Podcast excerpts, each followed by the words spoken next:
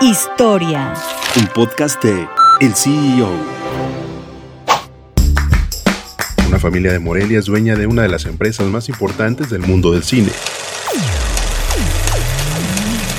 Cinépolis fue fundado en 1971 por el fallecido empresario Enrique Ramírez Miguel. El empresario no solo se quedó en el estado de Michoacán, sino que decidió llevar su negocio a otras partes. Tras el fallecimiento de Enrique Ramírez Miguel, su familia se encargó del negocio que continuó creciendo. En la actualidad, el hijo del fundador, Alejandro Ramírez Magaña, es el CEO de Cinépolis. El empresario michoacano realizó una maestría en Administración de Empresas en la Universidad de Harvard. Alejandro Ramírez Magaña también decidió emprender en el desarrollo cultural y como muestra de ello es parte del grupo de marcas que apoyan la realización del Festival Internacional de Cine de Morelia. Cinépolis es líder en la cinematografía en México y Latinoamérica. Además cuenta con 820 cines que se ubican en 17 países. Algunos países donde hay salas de cine de esta empresa son Argentina, Arabia Saudita, España, Indonesia, entre otros.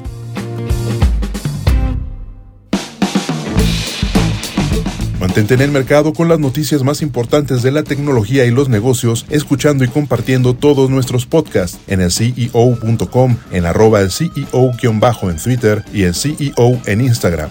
Soy Israel Águila y nos escuchamos la próxima.